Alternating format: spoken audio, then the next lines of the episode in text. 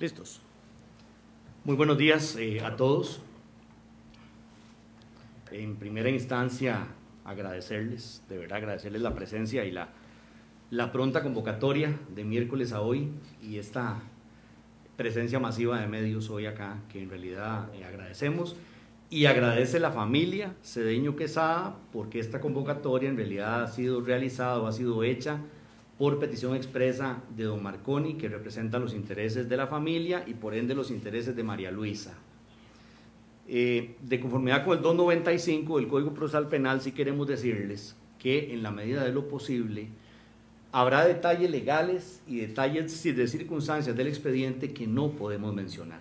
En eso vamos a pedir absoluta comprensión para el momento e incluso detalles que por supuesto no solo pueden alterar el curso del proceso y del expediente, sino alterar de alguna manera la situación emocional ya de por sí difícil que la familia Cedeño Quesada atraviesa desde esa trágica noche del mes de julio. Vamos a hablar eh, de manera breve en esta conferencia sobre la línea de acción que la familia pretende llevar en este proceso. El doctor Ugalde, que nos acompaña, ya los voy a presentar, va a hablar un poquito sobre la condición laboral de María Luisa, quién era María Luisa en su condición de amiga y de funcionaria del Hospital CIMA. Luego hablaremos un poco sobre la representación legal, decirles que a pesar de que en esta mesa aparecemos únicamente dos abogados, hay un equipo de profesionales trabajando detrás de este proceso. En la logística penal nos acompaña el colega Alberto Delgado y además dos abogados que se encargan de las diligencias civiles propias de eh, los asuntos personales de la familia Cedeño Quesada. Eh, en la conferencia eh, va a intervenir don Marconi Cedeño Quesada, para el cual voy a pedir, por supuesto, la comprensión necesaria no es un momento sencillo, eh, no ha sido fácil para la familia, debo decirlo, eh, no son momentos fáciles ni para don Marconi, que es hermano de María Luisa, y menos para los padres de María Luisa, adultos mayores eh, prácticamente de 80 años cada uno. Nos acompaña también el doctor Alfredo Galde Fernández, quien era además el superior jerárquico de María Luisa y un gran amigo de ella, y por supuesto a mi derecha el doctor Juan Marco Rivero Sánchez, que se encarga en asocio del suscrito de la representación legal de la familia. Luego de que intervenimos o que vayamos a intervenir los cuatro, vamos a responder preguntas, para lo cual les vamos a pedir, por supuesto, y sabemos que va a ser así, el respeto suficiente en virtud de que no tenemos un moderador acá y vamos a tratar nosotros desde acá de, poder manejar la dirección del interrogatorio. Eh, yo los voy a dejar en este momento con el doctor Ugalde para que el doctor refiera un poquito sobre la situación de María Luisa Luego intervendrá eh, don Marconi y por último el doctor Rivero y al final haremos la eh, etapa de preguntas. Muchas gracias de nuevo y lo dejo con el doctor eh, Alfredo Ugalde Fernández.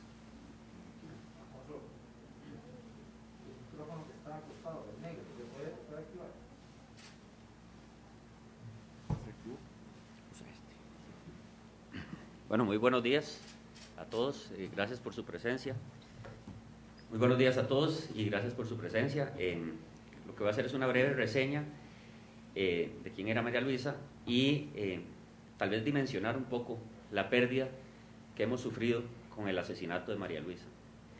Pérdida porque hemos perdido todos, creo yo. El mundo ha perdido un ser humano excepcional, una persona maravillosa, llena de luz, una mujer independiente, alegre, entregada, fiel, en fin, eh, una pérdida para el mundo.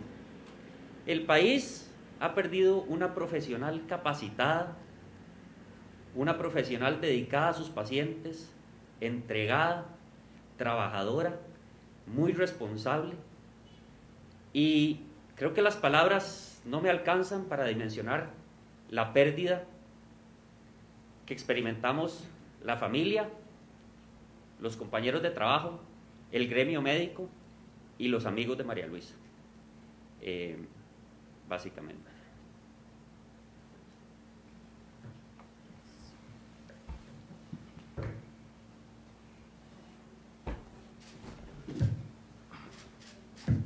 Muchas gracias, doctor, por sus palabras. Eh, solo quiero agradecer al pueblo de Costa Rica de todo el apoyo que hemos recibido y que sigamos adelante. Eso es un proyecto y es necesario en este país. Muchas gracias. Muchas gracias a todos.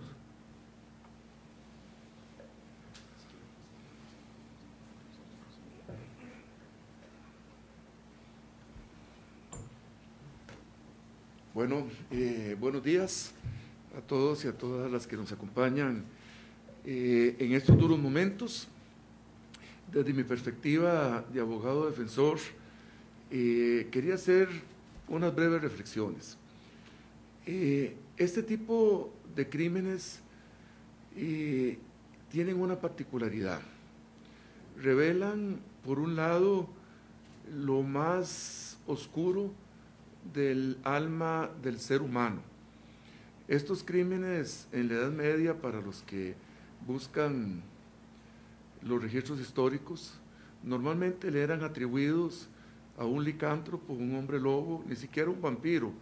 Eh, se les atribuían a un hombre lobo que era un ser todavía más bestial que el vampiro, porque de un momento a otro aparecía un cuerpo eh, sin vida, eh, salvajemente atacado.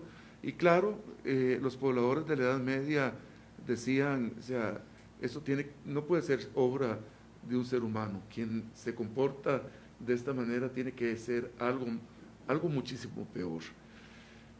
Y lamentablemente eh, este tipo de delitos se viene presentando siempre en la historia de la humanidad, pero actualmente en nuestro país tenemos un crecimiento exponencial de víctimas de este tipo de acciones criminales.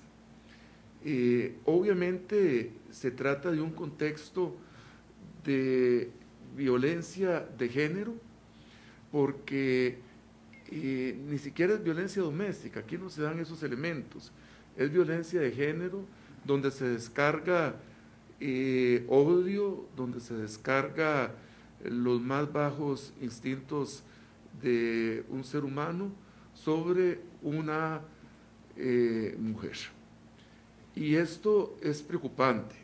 Como bien decía el doctor que nos precedió en el uso de la palabra, se ha perdido en este caso a, un gran, a una gran profesional, a un gran ser humano, y cada vez que esto sucede, el mundo, la sociedad costarricense y todos a título personal perdemos.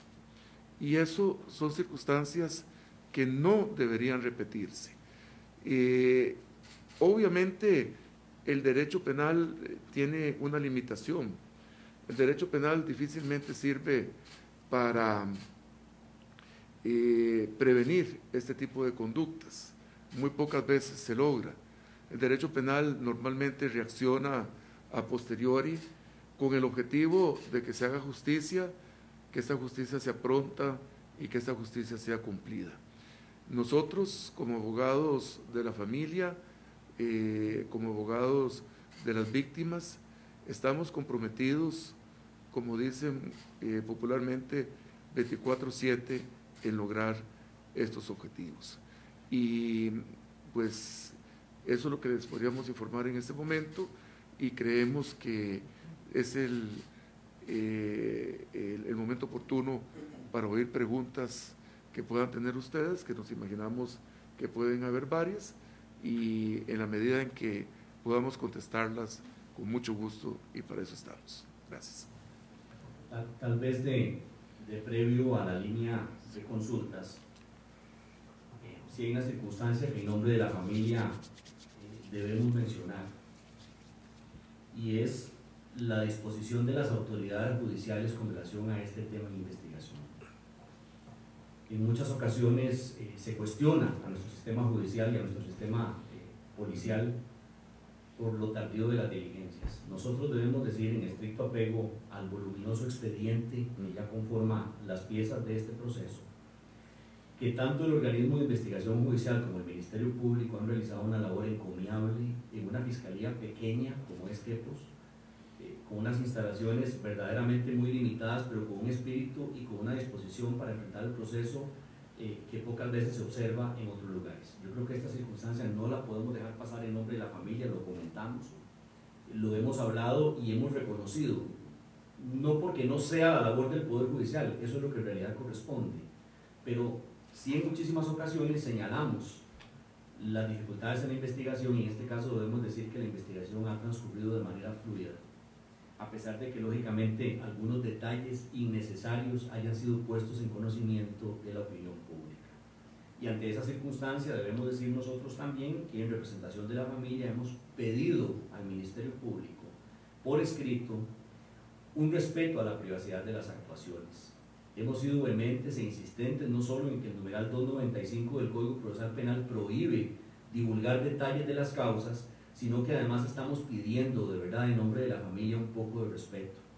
Cuando una madre tiene que tomar un medio de prensa y simplemente llorar desconsolada porque observa un titular que evidentemente maneja situaciones que ella misma hasta ese instante no conocía ese tipo de situaciones tenemos que hacerlas ver. Entendemos el, el, deber de ustedes como medios de prensa de comunicar. Respetamos además la labor profesional de los colegas que intervienen en este proceso porque los conocemos a todos y conocemos, nos hemos encontrado en otros procesos también. Respetamos el estilo y la forma en la que cada uno pues, desea manejar el proceso, pero sí en nombre de la familia pedimos por respeto y por solidaridad a este dolor que ustedes creo eh, pudieron notar en, Don Marconi, que incluso le fue difícil expresar unas palabras eh, y lo hemos pedido expresamente como una gestión directa a la Fiscalía. Eh, una de nuestras primeras gestiones directas a la Fiscalía en un proceso en el que ya cumplimos tres semanas de habernos apersonado y sin embargo es hasta ahora que logramos encontrar el momento para eh, de alguna forma hacer pública esta representación y los intereses que la familia tiene con relación al asunto. creo que quedamos a las órdenes para tratar de responder todo aquello que, que por ley no se ha permitido y, y ustedes dirán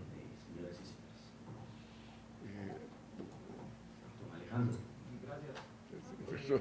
Para don Alfonso, don Marco, la parte civil, ¿cómo la van a manejar? ¿Cómo, cómo van a accionar en la parte civil? Si eso ya está definido. Eh, sí, perdón. Eh, sí, bueno, vean, todo hecho punible, es decir, eh, todo delito, trae consecuencias penales eh, que tienen que ver con la imposición de una sanción por el hecho cometido y consecuencias civiles que son los daños derivados del hecho punible. En el momento procesal oportuno habrá que valorar el tema de la responsabilidad civil. la causa apenas está empezando. El momento oportuno es incluso hasta que termine la fase de investigación para decidir el tema. Eh, siempre en cuanto a la acción civil resarcitoria, primero hay que tener mucha claridad de quiénes son los responsables civiles, contra quiénes habrá que dirigirla y a su vez cuál es la entidad eh, real de los daños causados y, y, de qué naturaleza son estos. En este momento es muy prematuro poder decir más de lo que estoy señalando. Lo único que sí puedo señalar es que todas las posibilidades que la ley da están puestas obviamente sobre la mesa para ser valoradas en el momento eh, eh, respectivo. Sí. Sí, no sé si me oyeron, sí. sí. Días. Buenos días. Ustedes ya, ya, ustedes investigaron, ustedes investigaron el, el caso, el, el legajo, digamos, de, de, lo que ha sido la investigación hasta el momento y se sienten satisfechos con lo que hay hasta el momento, creen que hace falta, están exigiendo una prueba más, en fin, para que ningún cabo quede suelto en este momento con respecto a esta investigación? Mire, en este momento sí, obviamente conocemos el expediente completo, siempre lo tenemos actualizado al día, sabemos lo que hay, sabemos los dictámenes que se han producido y sabemos que todavía falta prueba por producir. De hecho, estamos en el inicio de la fase de investigación del proceso penal, eh, falta prueba, en su momento se, será producida esta y habrá que sacar las conclusiones respectivas. ¿De acuerdo? Sí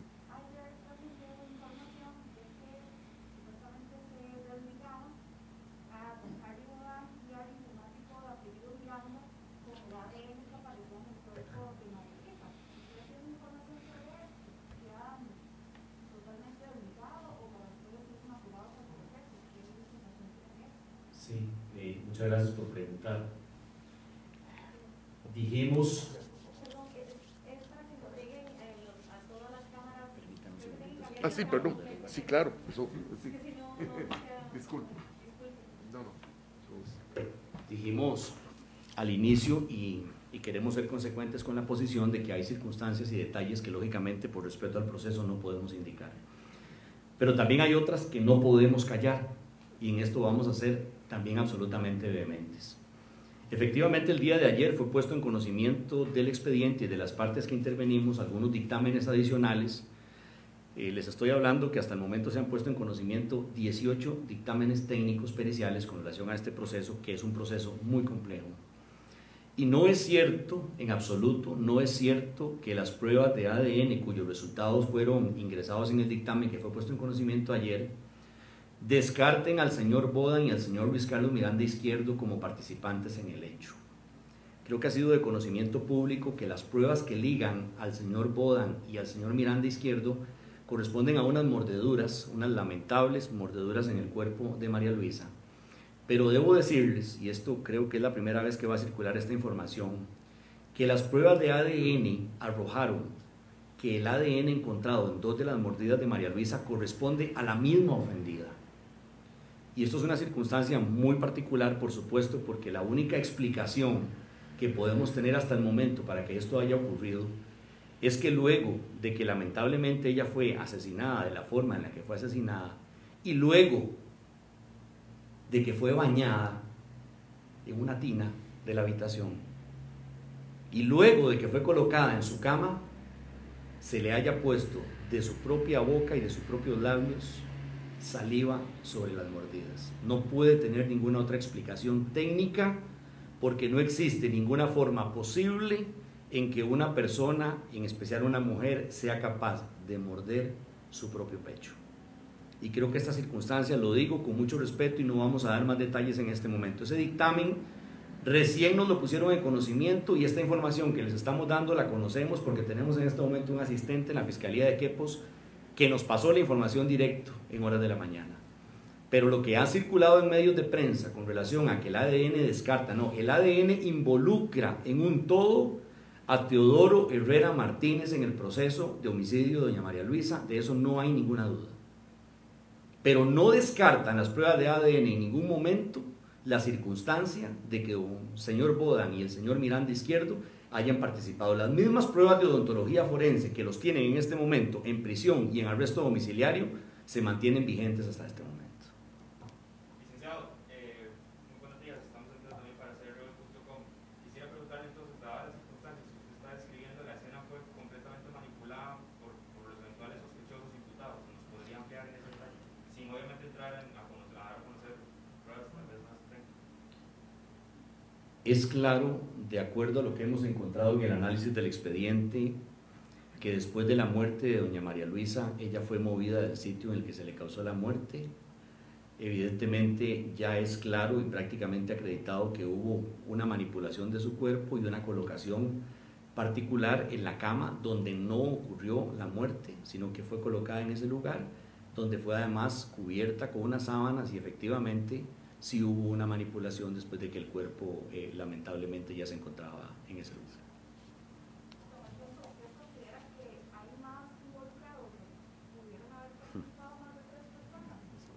Se la dejo a usted. Bueno, en este momento no podemos acreditarlo. Eh, solo les puedo decir que esta investigación no ha finalizado. Que esta investigación con los elementos de prueba que están pendientes de ser evacuados nos puede arrojar algunos resultados adicionales, pero como que en este momento la línea de investigación haya cerrado el proceso determinando que únicamente tres personas participaron, eso tampoco lo podemos afirmar. Estamos en una etapa inicial eh, donde hay posibilidad de involucrar a tres personas en el proceso sin que se descarte hasta este momento la posible o probable existencia de algunas personas, no necesariamente quizá en el crimen como tal, pero sí en diligencias posteriores tendientes a el ocultamiento, la destrucción y algunas circunstancias que pudieran haberse dado con posterioridad a los hechos. Nosotros quisiéramos darles detalles, pero no podemos. Y en todo caso, cada vez que toco este tema, siento la respiración de este señor que está aquí a la par y de verdad eh, nos, lo entendemos y, y, le dijimos a don Marconi que esto no iba a ser fácil. Pero además el proceso no nos permite dar mayores detalles, pero creo que con eso contesto su pregunta, Alejandra. Don Alfonso, desde la experiencia que tanto usted como don Juan Marcos tienen, ¿qué conocimiento pueden tener las personas para haber manipulado tanto la escena? ¿Contesto usted? Sí. Claro, sí, muchas gracias. Eh, mire, este, el, eh, el conocimiento de la manipulación de la escena del crimen solo puede provenir de las personas que participaron en él o que están relacionadas de una u otra forma con el, el hecho criminal. Eh, evidentemente, lo que dijo don Alfonso es absolutamente cierto. La escena del crimen fue manipulada, el cuerpo fue lavado en una tina.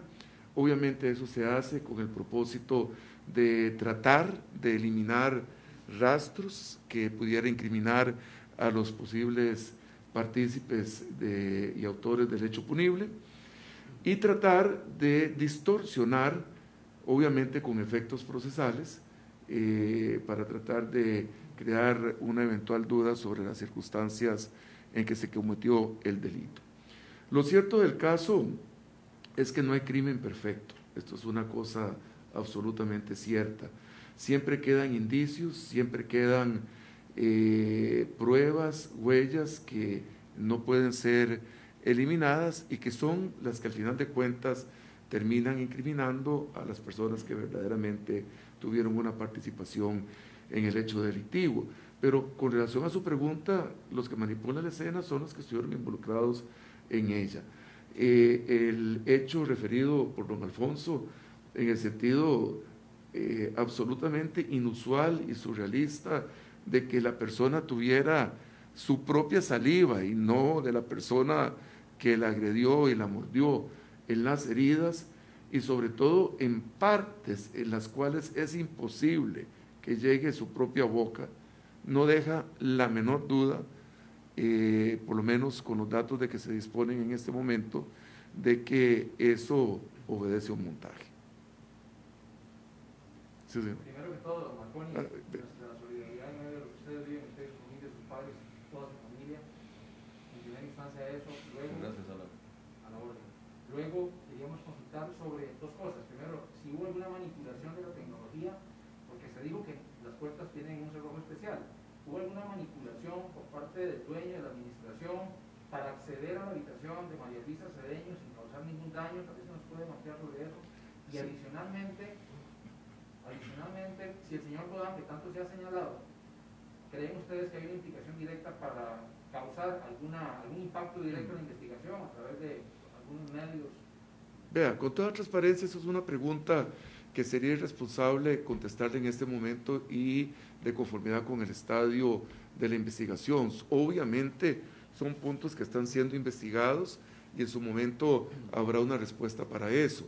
Pero en este momento, con toda transparencia, sería irresponsable dar una eh, respuesta sobre ese particular. ¿Cómo lo dicen ustedes el ingreso de personas a la habitación? Ah, por, detalles sobre? Eh, tal vez eh, lo que te puedo señalar es lo siguiente. Sí hay pruebas en el expediente de que por lo menos tres personas estuvieron dentro de la habitación. Eso no hay la menor duda. Y sobre la participación del señor Guadamo, la presión de él más bien para intentar interferir en el proceso judicial. No, eso es un asunto al que no nos podemos referir. Con toda transparencia te lo digo, son aspectos. Él está detenido pues, con arresto domiciliario eh, porque los jueces, en un análisis objetivo del expediente, consideraron que había motivo para que, conforme a la prueba que existe hasta el momento, eh, se le pudiera imponer una medida cautelar de restricción domiciliaria, al mismo con eh, un brazalete electrónico. ¿Cómo se llama? Obviamente estamos en estados iniciales, eso en ningún momento se ha dicho que se haya interferido por parte de él en la realización eh, de las pesquisas y del, proceso. Lo que sí señalamos es que este, este fue un delito, y en eso hay absoluta prueba de que por lo menos tres personas, por lo menos, estuvieron involucradas.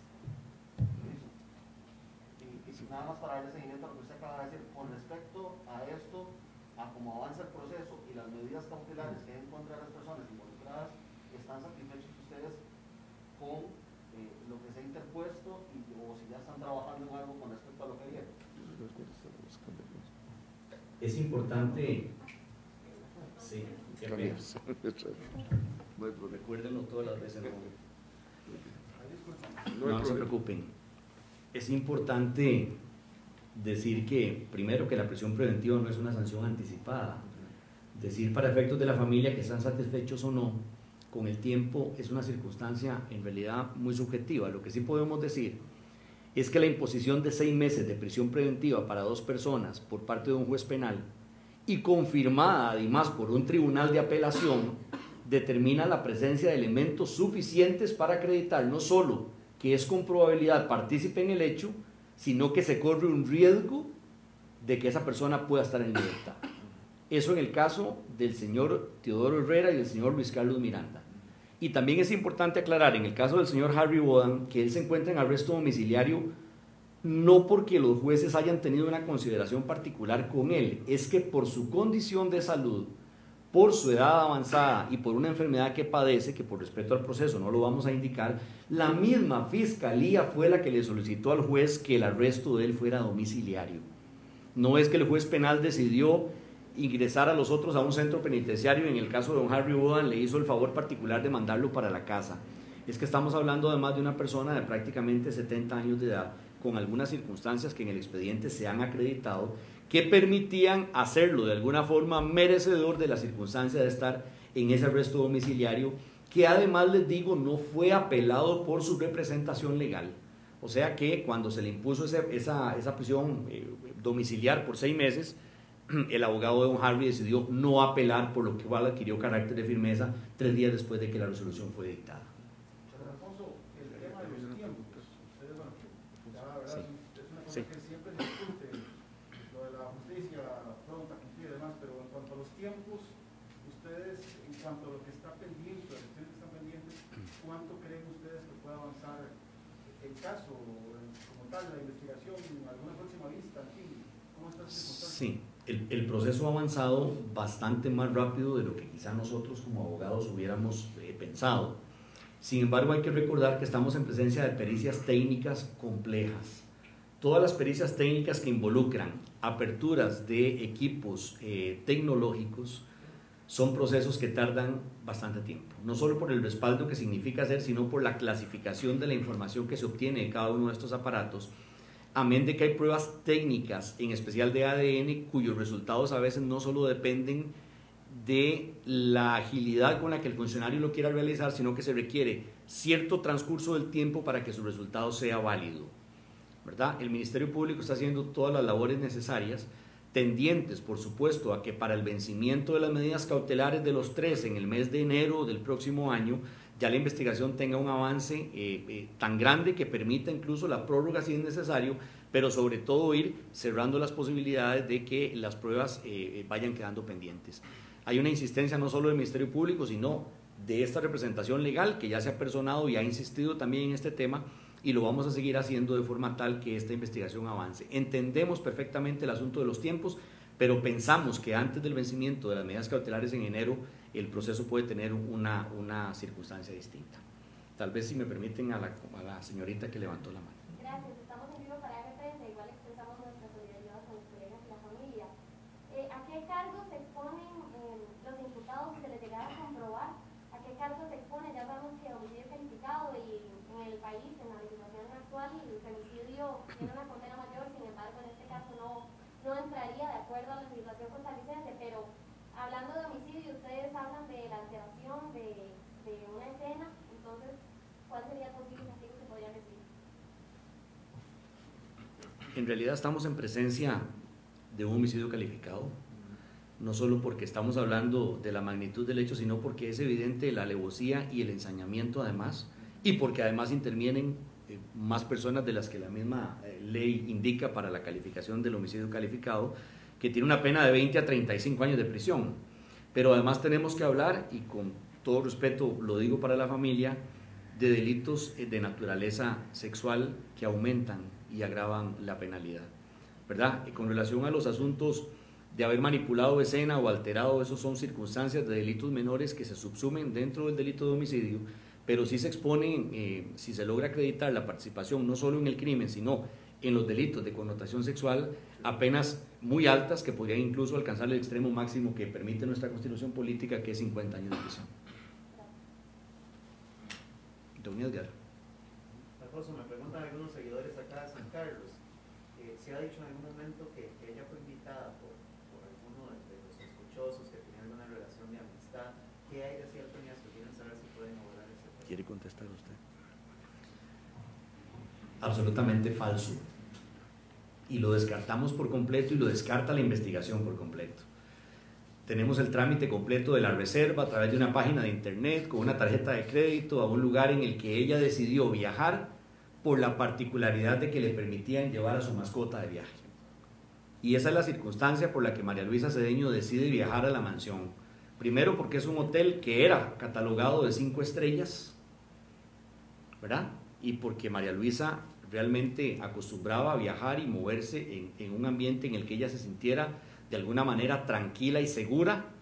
Escoge este hotel, además había poco movimiento en el hotel, ella verifica que efectivamente solo hay una reserva para ese fin de semana y todo este trámite se da de manera absolutamente circunstancial. Ella incluso lo hace a través de un booking, que es como realiza la reservación y cancela con su tarjeta de crédito cuando llega al hotel.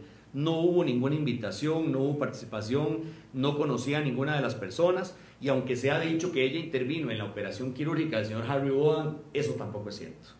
Ella no participó, no conocía al señor Bodan y no la ligaba a ninguna circunstancia de amistad con ninguna de las personas que se encontraban en ese momento en el hotel.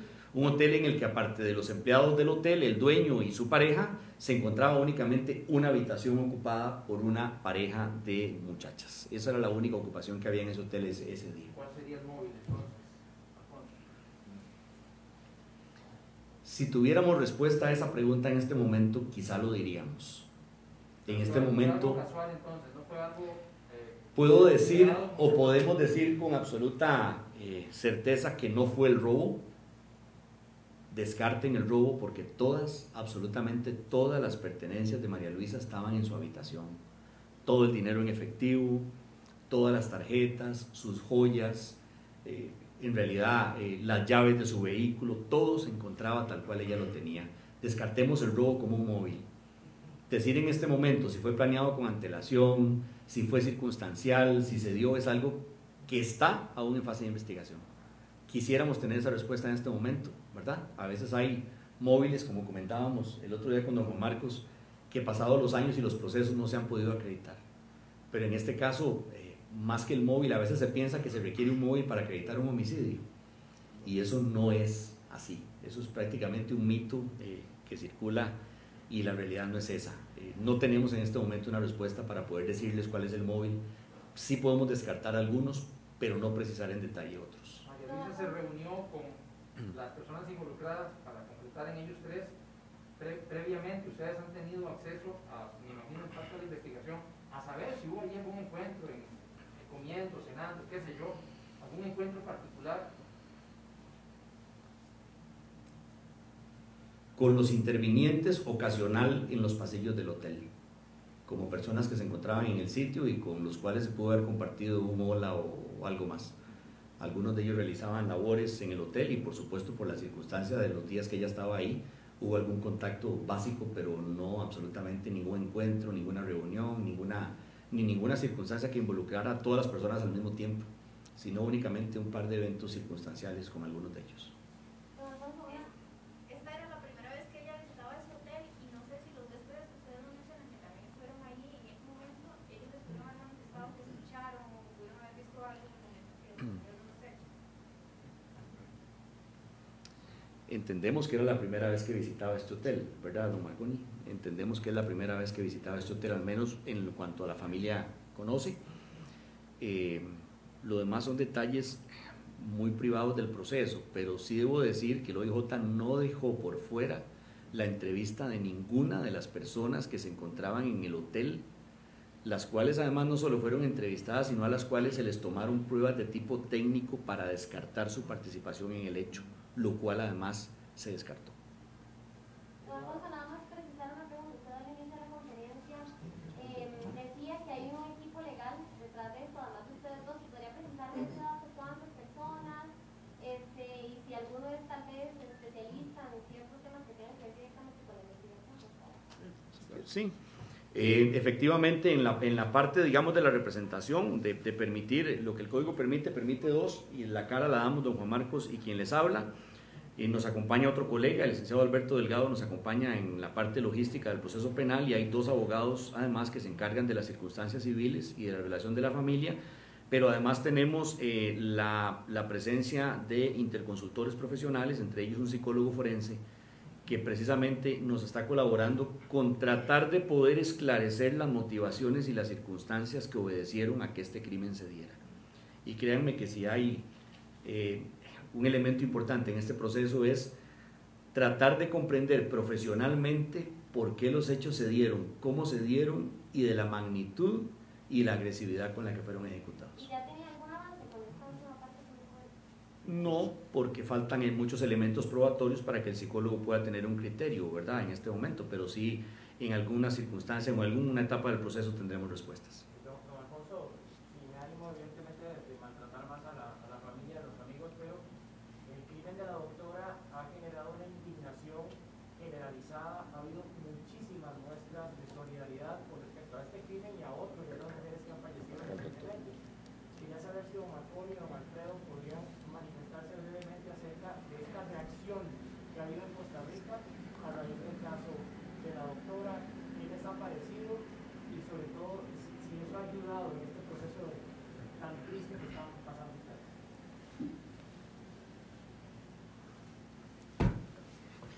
Eh, Bueno, sí, eh, como les he dicho, nosotros calificamos la pérdida como irreparable, ¿verdad? Este, y también estamos obviamente consternados con las otras muertes de otras mujeres que ha habido recientemente. Eh, María Luisa era una persona muy querida, entonces como tal tiene toda una red de apoyo en los colegas, en los amigos, etc.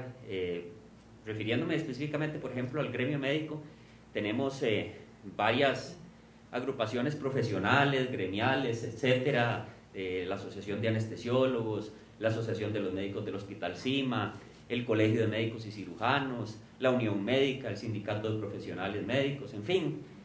Creo que todos vamos a tratar de trabajar eh, de alguna manera uniendo fuerzas para, pues, para estar allí al lado de la familia, apoyando también a María Luisa, eh, para que se haga justicia pronta y cumplida, como bien lo hemos pedido.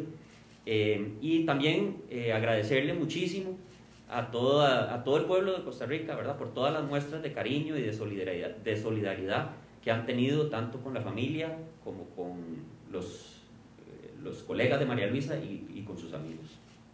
Doctor, aprovechando que usted se encuentra allí, dice usted que desea, por supuesto, justicia, pero ¿qué debería suceder en Costa Rica para que este tipo de crímenes, ojalá no suceda ninguno? Debe haber un cambio en la legislación como tal. ¿Cómo lo analizan ustedes, tal vez, los representantes legales de? Sí, bueno, yo creo que eso no me corresponde a mí, en realidad, este, así que voy a pasarle el micrófono a don Juan Marcos.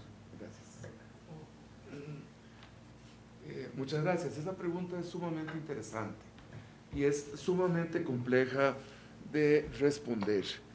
Existe la creencia en la población de que si usted eh, emite una ley, esa ley va a tener un efecto directo sobre la realidad. En cierta forma, eso es una presencia de un cierto pensamiento mítico que es el mismo que tenía el hombre de las cavernas. Cuando en una caverna rupestre llegaba y pintaba un bisonte, y pintaba el bisonte atravesado por una flecha, ya pensaba el hombre primitivo o los seres humanos primitivos que ya en la realidad el, el bisonte estaba casado. Ese pensamiento mítico sigue estando en la actualidad. Nada más que ahora no pintamos bisontes en las cavernas, sino que hacemos leyes con las cuales creemos nosotros que todo se va a resolver.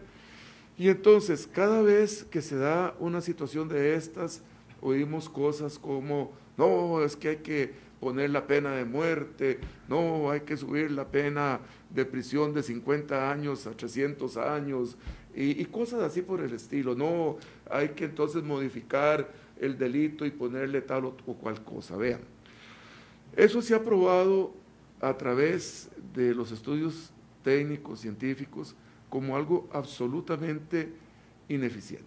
O sea, no hay absolutamente ninguna correlación entre el hecho de que ustedes emitan una ley eh, o suban penas o como algunos han dicho, pongan la pena de muerte incluso, y el hecho de que disminuya la, la violencia en la sociedad.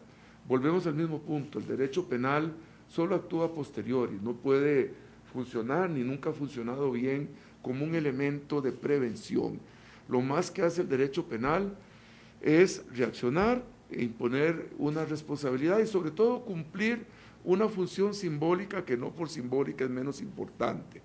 Es la función simbólica de decir, de decirle al delincuente, vea señor, usted fue el responsable de este crimen.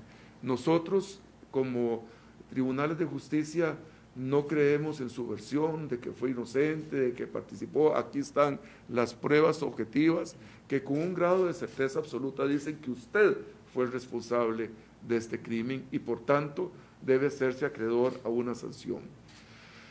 Cumple una segunda función importante de carácter simbólico también de decirle a las víctimas, vean señores, el ordenamiento jurídico reconoce que ustedes han sufrido, que ustedes fueron víctimas y de un delito atroz y por eso le damos la razón. Nosotros no, como tribunales no creemos que en este caso haya sido producto del azar, de la mala suerte, del acaso, sino que hubo un responsable, ya dijimos quién fue. Y cumple una tercera función simbólica, de decirle a la sociedad, sí, tal vez el derecho penal no puede prever, pero sí puede reaccionar a posteriori y señalar quién es el responsable y quiénes fueron las víctimas y cuáles consecuencias trae eso. Entonces, ¿qué hacer con esto? Bueno, que cumpla menos que nada el ordenamiento jurídico con su función de analizar los hechos y de manera objetiva, con arreglo a la prueba producida, determinar quiénes fueron los responsables, quiénes fueron las víctimas y qué consecuencias jurídicas trae eso. Pero hay que tener claro una cosa, esto es un problema básicamente social, esto es un problema de violencia de género y que responde a causas sociales, educativas, económicas, a veces hasta de naturaleza biológica o genética, que llevan a una persona a manifestar comportamientos, dijéramos, eh, anormales y que los lleva a cometer un delito determinado. La problemática es sumamente compleja.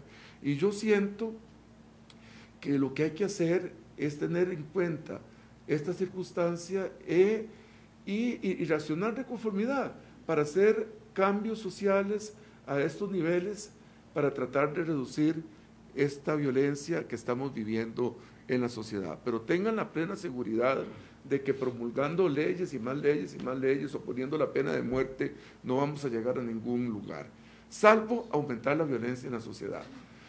Un ejemplo, y con esto termino, uno de los ordenamientos jurídicos más represivos es el de Estados Unidos, donde incluso en algunos estados hay pena de muerte, hay condenas a tres, cuatro, cinco y seis cadenas perpetuas, es decir, usted saldrá a la trigésimo primera reencarnación y sin embargo la sociedad es de las más violentas que existen en el mundo, con un índice terrible de, eh, de explosividad social. En cambio, hay otros países, como los países escandinavos, donde más bien han tenido que cerrar cárceles, porque no hay nadie que meter en ellas.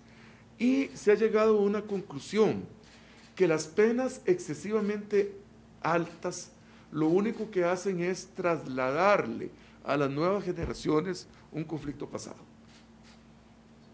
Eso es absolutamente irracional.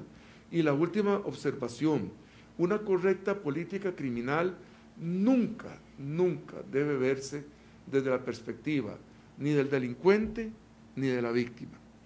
Una correcta política criminal debe verse desde una perspectiva objetiva, desde una perspectiva donde utilicemos la razón práctica, es decir, la razón puesta al, servicio de la respuesta, qué debemos hacer ante una situación. Porque si usted le pregunta al delincuente, va a decir, eliminen el delito y déjenme libre. Si usted pregunta a la víctima, la víctima va a tener otra perspectiva radicalmente distinta. Pero desde el punto de vista de la política criminal, eso debe verse desde una perspectiva objetiva y racional. Es lo que podría decirles al respecto. Sí. También me sumo a, las- a la solidaridad con su familia, un momento de Muchas gracias. Además, nosotras, como mujeres, siempre lo conversamos las colegas, para nosotras es doblemente también complicado ¿Cuál es su nombre? Muchas gracias. Doblemente complicado escucharles, ¿verdad? Y les expresamos este abrazo solidario. Don Juan, yo nada más quería aprovechar dentro de la consulta que hablaban de tener un experto legal en esto y con, con esa explicación que usted daba ahí. Y el delincuente supone que nunca lo van a, a detener y por eso comete el delito y se cree muy sagaz, que es lo que dicen algunas, algunas eh, textos en esa línea. Al respecto sobre específicamente este psicólogo, él ya ha podido eh, crear una línea de qué pasó en la psiquis de, de una persona por los niveles de violencia eh, del delito, estamos ante un sociópata, un psicópata, esas no son informaciones que se han ya valorado al interno de este proceso. Vea, como bien dijo don Alfonso previamente, apenas se está trabajando en eso. Volvemos a decir, sería muy irresponsable formular eh, hipótesis concretas sobre ese punto. Obviamente tenemos algunas ideas al respecto, pero sería irresponsable manifestarnos sobre eso porque le soy totalmente sincero, apenas se está trabajando en esa línea. Y a- Amén de que, sí, no, esto es muy breve, es muy breve. Amén de que hay pruebas psicológicas solicitadas por los mismos imputados que no han sido evacuadas. Exacto. Y eso nos va a dar una línea, por supuesto, completa del el análisis del por qué en la psiquis, ¿verdad?, del delincuente. Eh, eso es nada más lo que quería agregar. Alfonso, eh, Alfonso, eh, bueno, por el yo sé que es algo que, nos ha afectado mucho, pero alguna gente consulta que con respecto a un medio de comunicación que hizo casi una defensa pública del dueño del hotel, ¿cuál es la opinión de ustedes? ¿Se podría acercarse un precedente con ellos, algún tipo de, de, de denuncia o demás? Eh, eh, vean, este, aquí hay que ser eh, muy claro en la siguiente perspectiva. Obviamente, me imagino que el reportaje al que usted está haciendo referencia causó un hondo impacto en la familia. Hay un principio que es el principio de empatía, la habilidad de colocarse en la posición del otro, eso es lo que significa empatía. Y cuando usted pierde la empatía, eh, puede llevar eh, algunas eh, acciones que lastimen a los demás. Nosotros, habiendo visto el reportaje, consideramos que básicamente es un problema de falta de empatía. Colóquense ustedes en el lugar de las víctimas, piensen en la situación y en el dolor que están viviendo y piensen en lo que se podría sentir si ustedes en la situación de las víctimas eh, se vienen a enterar eh, de determinadas circunstancias por esa vía y además haciendo público algunas circunstancias que eh, no están llamadas, digámoslo con toda transparencia, a ser del dominio público en este momento. ¿Y ¿Por qué? Porque en el, el proceso penal está estructurado en distintas etapas. Está la etapa de investigación, está la etapa de eh, la etapa intermedia eh, o de la audiencia preliminar y la etapa de juicio. Después vendrá la etapa de impugnación de la sentencia, etcétera. Pero básicamente la etapa de investigación y la etapa eh, de la audiencia preliminar son privadas, eh, eh, son abiertas eh, para las partes, sus abogados y sus representantes. Y esto tiene una razón de ser importante. No es sino hasta el momento que se llega a la etapa de debate, que es totalmente pública, abierta, las, puede llegar cualquier ciudadano, eh, puede llegar la prensa, etcétera, porque no es sino hasta el momento de la etapa del debate cuando las dos posiciones, defensa y, eh, y acusación, están claras y estructuradas y entonces la gente se puede formar una idea clara de, todo lo que está en juego en el proceso. Si usted hace público determinadas cosas de la fase de investigación cuando sa- sabe que faltan determinados eh, informes, que todavía faltan pruebas por recabar, etcétera, etcétera, va a transmitir una imagen distorsionada de la realidad. Y decían los escolásticos una cosa que a mí me parece muy importante que podemos traer a colación. Siempre tomar un texto fuera del contexto es un pretexto. Y eso es lo que sucede cuando determinadas partes de la investigación se hacen públicas y entonces eh, la gente se forma un cuadro distorsionado de la realidad. Y entonces flaco favor se le presta a la investigación, flaco favor se le presta a las víctimas, incluso un flaco favor se le presta a las mismas personas que están siendo eh, acusadas de un delito determinado. La gente solo tiene acceso a una parte de ahí concluye y se pueden generar eh, cadenas eh, de reacción de resultados difícilmente previsibles en las redes sociales. Por eso es que la lógica del proceso penal en esto creo yo que es muy correcta. Se hace pública la investigación cuando todas las partes están fijas en sus posiciones, toda la prueba está producida y por supuesto el hacer público en ese momento, en la fase del debate, tiene una justificación muy importante y es que toda la sociedad pueda controlar lo que se está haciendo y diciendo en el debate.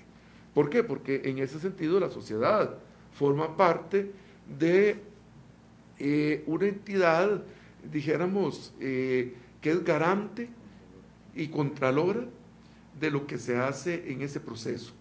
Y entonces, esto tiene relación con un principio que había elaborado Emmanuel Kant en un libro que se llama La paz perpetua. Y ese principio es que todo lo que se hace en privado y no público, algo chueco tiene. Para decirlo en buen castellano, por supuesto el filósofo lo dijo de una manera más elevada y profunda, pero esa es la idea. Eh, ahora, se hace público cuando ya se sabe qué fue lo que pasó y las dos posiciones están debidamente formuladas. Entonces, eh, eso es más o menos lo que yo podría decir. Entendemos, por otro lado, que obviamente la prensa cumple una función importante en informar eh, y mantener a la población, eh, eh, ¿cómo se llama? Eh, pues eh, al tanto de lo que está pasando en determinados procesos que por una u otra razón se convierten en mediáticos. Eso lo entendemos. Lo que pedimos en esta conferencia es lo que ya nos dijo el señor Marconi, lo que ya nos dijo antes don Alfonso y que reitero yo en este momento, es entendiendo esa circunstancia que tratemos de tener un poquito de empatía, colocarnos un poco en qué sentiría yo si estuviera en el lugar de la víctima y viera eso. Eso es básicamente lo que yo podría decir al respecto. Eh, sí, señor. Eh, mencionaba, y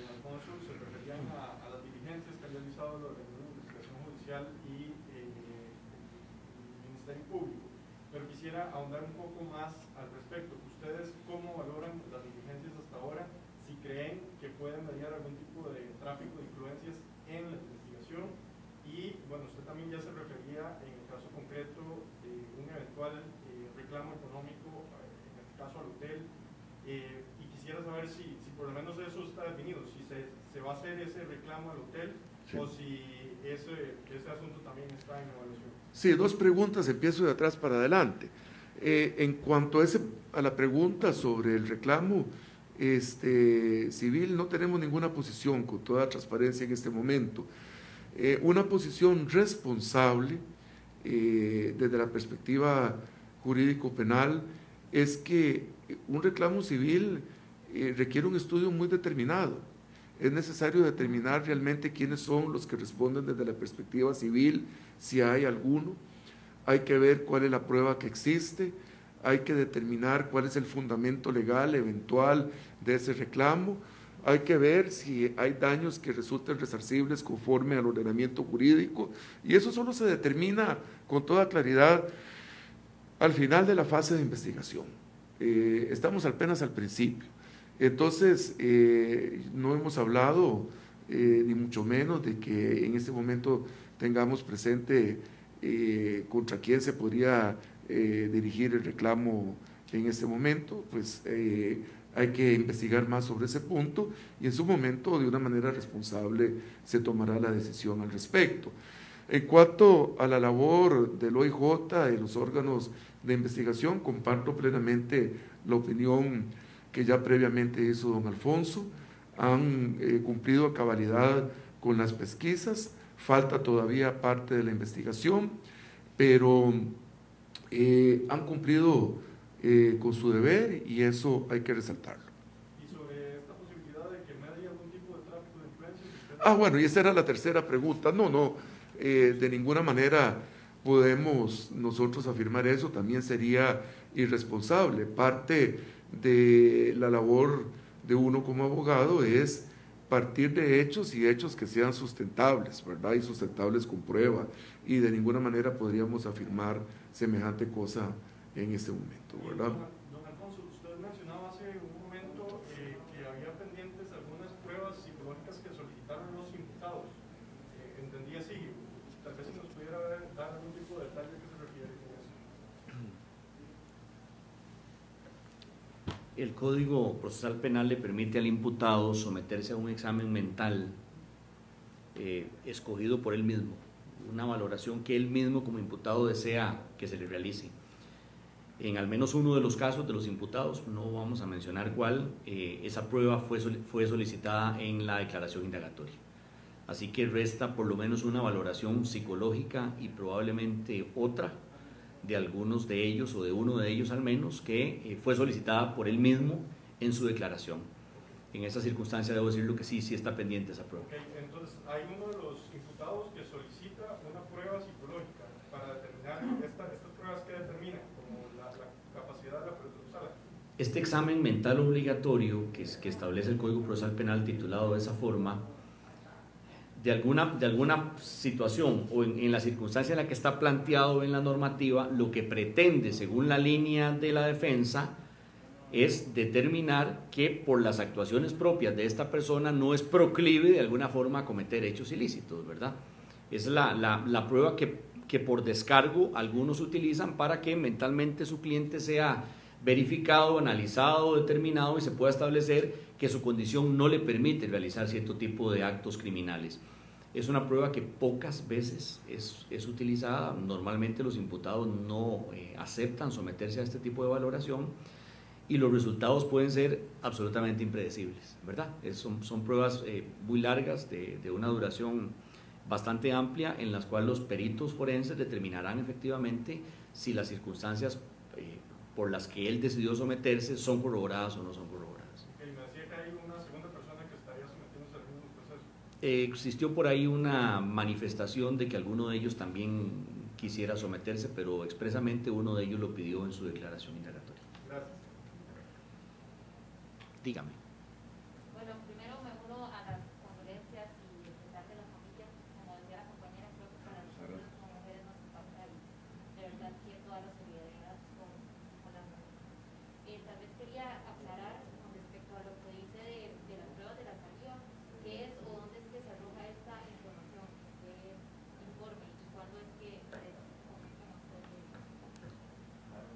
En honor a la verdad del informe lo hemos visto hoy en horas de la mañana mediante una imagen que nos fue facilitada por un mensajero que enviamos en horas de la madrugada a Quepos. No tenemos el dictamen completo en este momento a mano porque logramos observarlo minutos antes de ingresar a la conferencia. Pero lo que sí podemos acreditarle y decirle efectivamente es que lo que se determina es que en al menos dos de esas mordidas el ADN es mayoritariamente femenino y luego de compararse se determina que pertenece a la ofendida, descartando además ese ADN femenino en el resto de personas que se encontraban en el hotel, las mujeres que se encontraban en el sitio. El dictamen corrobora efectivamente que esa prueba de ADN en saliva encontrada en algunas de las mordeduras es de María Luisa. Ese dictamen está siendo puesto en conocimiento apenas el día de ayer, hoy apenas es el día 1 en el que se nos pone o que se nos da la ley para poder responder a él. No lo tenemos por completo en este momento, pero sí ya revisamos su fase conclusiva y podemos acreditarle eso de manera cierta. sección de bioquímica de los departamentos de ciencias forenses del Poder Judicial.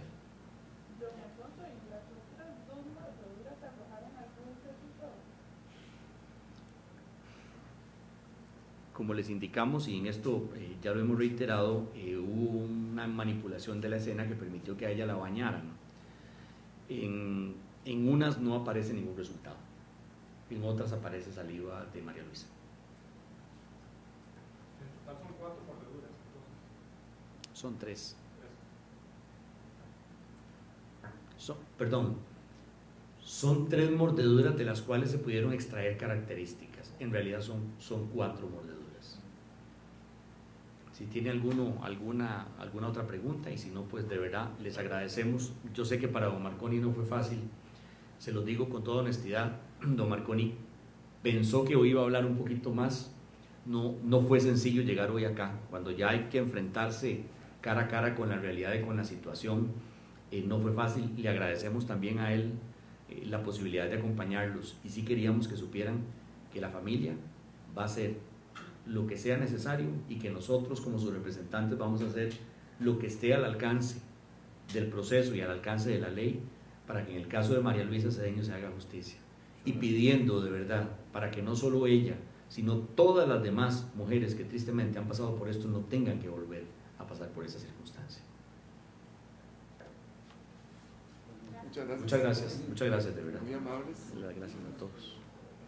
Muchas gracias a todos. Gracias.